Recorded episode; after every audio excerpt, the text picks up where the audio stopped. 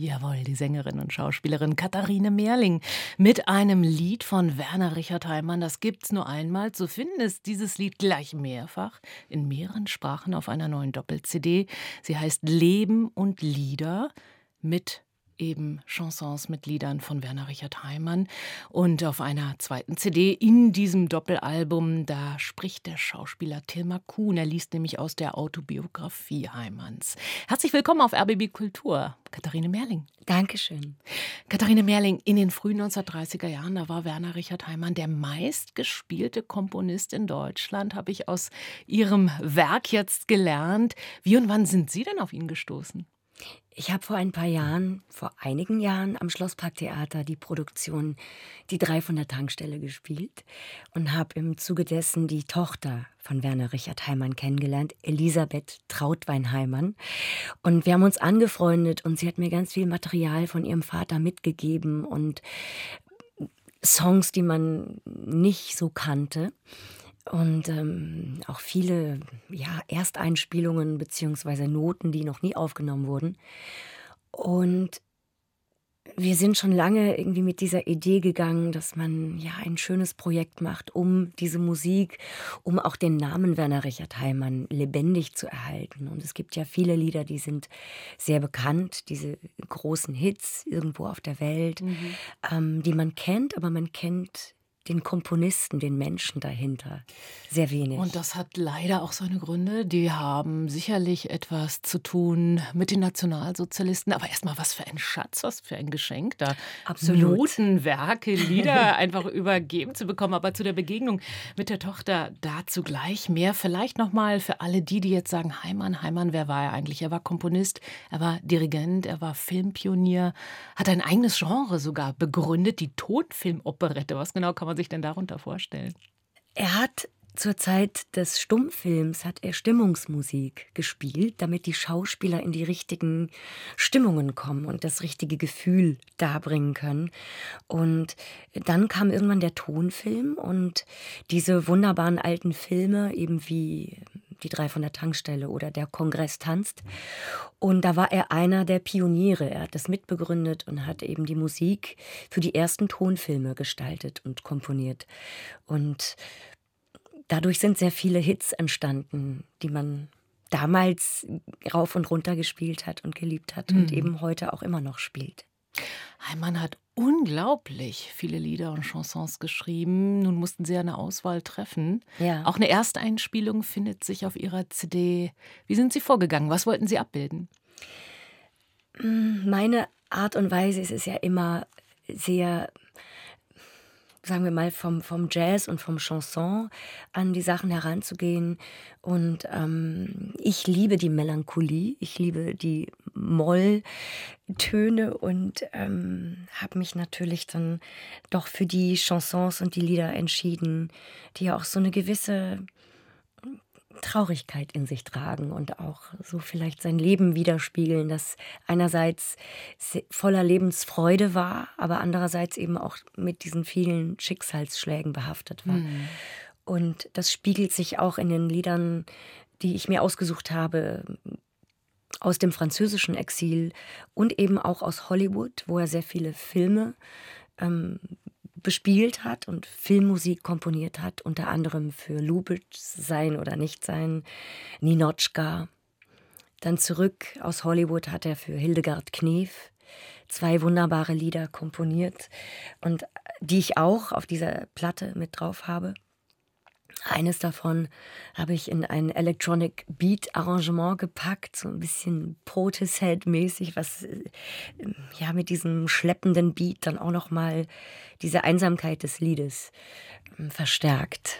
Überhaupt auch musikalisch ist diese CD sehr abwechslungsreich, aber ich hatte beim Hören das Gefühl, da hat jemand für Sie, für Katharine Merling geschrieben. Diese Lieder, diese Texte klingen, als wären sie Ihnen auf den Leib geschrieben.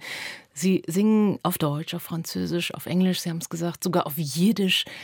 Wie kommt diese Intimität zustande, habe ich mich gefragt. Wie schaffen Sie das? Erstmal muss ich mich in ein Lied verlieben und ähm, das mir zu eigen machen. Und wenn man damit dann seine eigene Geschichte erzählt, dann wird es automatisch sehr persönlich und intim. Und die Arrangements sind sehr ähm, pur sind fein, lassen sehr viel Raum und Luft. Das war mir auch sehr wichtig, dass man, dass diese Lieder auch leben und, und schweben können, dass man sie nicht zuknallt. Das, das Einzige, was jetzt tatsächlich mit, mit viel Energie und vielen Instrumenten gespielt wird auf dieser CD, ist, das gibt es nur einmal, Opener sozusagen, ne? mit ja. dem Filmorchester Babelsberg. Mhm worüber ich sehr dankbar bin, dass die das mitgemacht haben. Und, und natürlich hat ja auch dort äh, gewirkt, ja, an dieser Stelle. Und es gibt auch eine Plakette vor dem Studio äh, in Babelsberg, wo man an ihn erinnert. Also es hat alles eine Verbindung und miteinander zu tun. Und ich wollte eine Brücke schlagen von dem damaligen Sound zu heute und zu meinen ganz eigenen Interpretationen und ja, persönlichen Zugängen zu diesem Material. Und so ist wirklich jedes Chanson auf dieser CD eine eigene Welt.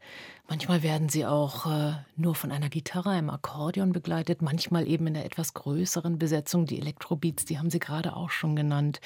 Nun ist das Ganze also eine Doppel-CD auf einer weiteren, äh, liest der Schauspieler und auch ihr Ehemann Tilma Kuhn aus der Autobiografie oder Biografie Heimanns. Sie haben mir vor der Sendung erzählt, dass er sie nicht zu Ende brachte und deswegen ist es manchmal eine Ich-Perspektive, mhm. manchmal in der dritten Person, was man da hört. Und man hört Heimann auch im O-Ton. Ja.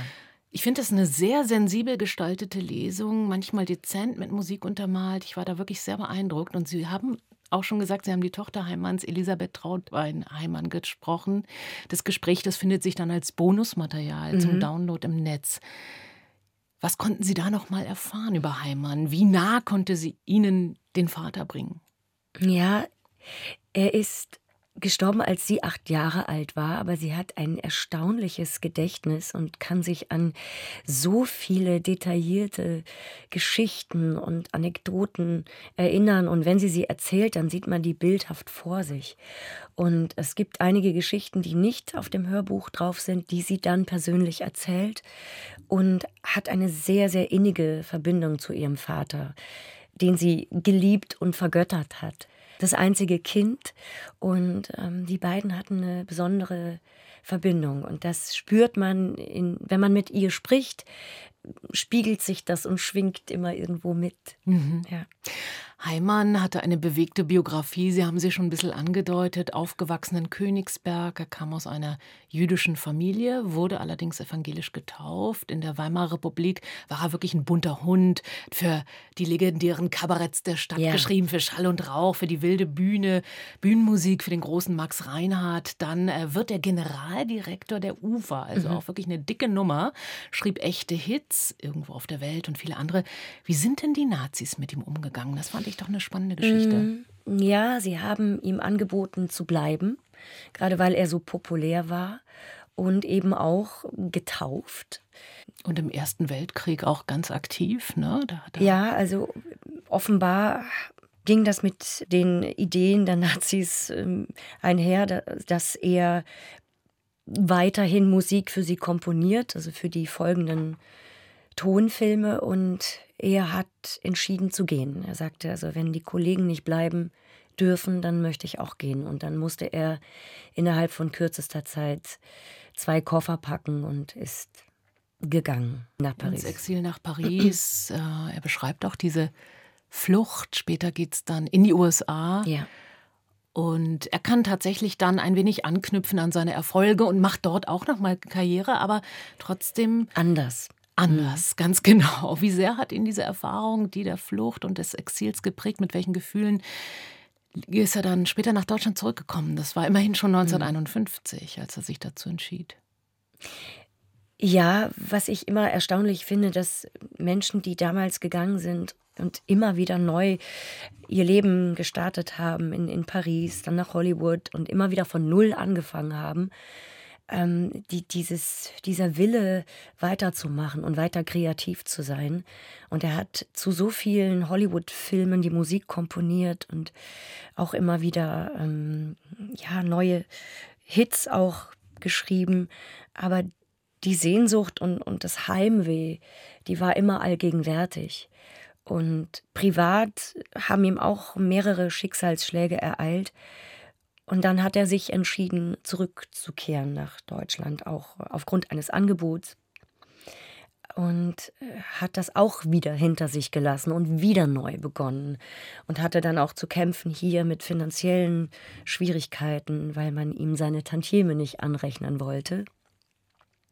Und dieses immer wieder von Null anfangen, das finde ich so erstaunlich, dass man von Menschen wie Werner Richard Heilmann so viel lernen kann. Einfach dieses, diese Hoffnung nie aufzugeben und immer weiterzumachen. Katharine Mehrling, überall wo Sie auftreten, bewegen Sie die Herzen und Gemüter des Publikums. Man feiert Sie, man verehrt Sie. Was geht es Ihnen in Ihrer Kunst? Was möchten Sie den Menschen mit auf den Weg geben? Wahrhaftigkeit möchte ich auf jeden Fall immer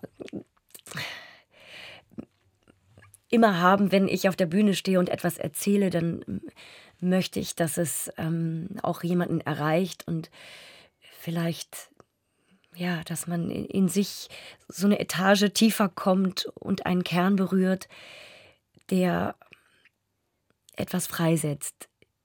Wie Empathie oder ähm, Reflexion nachdenken über eine gewisse Zeit, über Texte, über Inhalte, aber auch die Musik sprechen lassen, damit ähm, ich glaube, wenn Musik kann Empathie hervorrufen. Und das ist mir ganz wichtig, dass man so einen ganz bestimmten Kern erreicht und einen Knopf drückt, dass ähm, man wieder offener in die Welt blickt und vielleicht ja über den Horizont hinaus und etwas Neues in sich entdeckt. War das auch der Gedanke für die neueste Einspielung? Das sind ein paar Weihnachtslieder auf einer EP, die jetzt ja. erschienen sind. Ja, ich habe an Weihnachten immer das Bedürfnis, äh, mich zurückzuziehen, zu reflektieren und ähm, bin da gar nicht äh, drin in diesem ganzen Christmas-Kosmos äh, von Jingle Bells ich zelebriere gerne an Weihnachten eine gewisse Melancholie und die spiegelt sich in diesen Liedern wieder, wie Le Noël de la Rue oder After the Holidays. Das sind herzzerreißende Lieder, die mich berühren und äh, die habe ich zusammen mit meinem lieben Freund Paul Hankinson auf eine sehr, sehr intime und feine Art aufgenommen und die gibt es jetzt zu hören. Die Sängerin und Schauspielerin Katharine Mehrling die neue Doppel-CD, über die wir sprachen, neben den Weihnachtsliedern. Sie wissen, wo Sie sie finden. Leben und Lieder, so heißt die. Werner Richard Heimann, gesungen eben von Katharine Mehrling, gelesen von Tilma Kuhn. Katharine Mehrling, danke für Ihren Besuch auf RBB Kultur und schöne Feiertage. Vielen Dank, schöne Weihnachten an alle. Danke.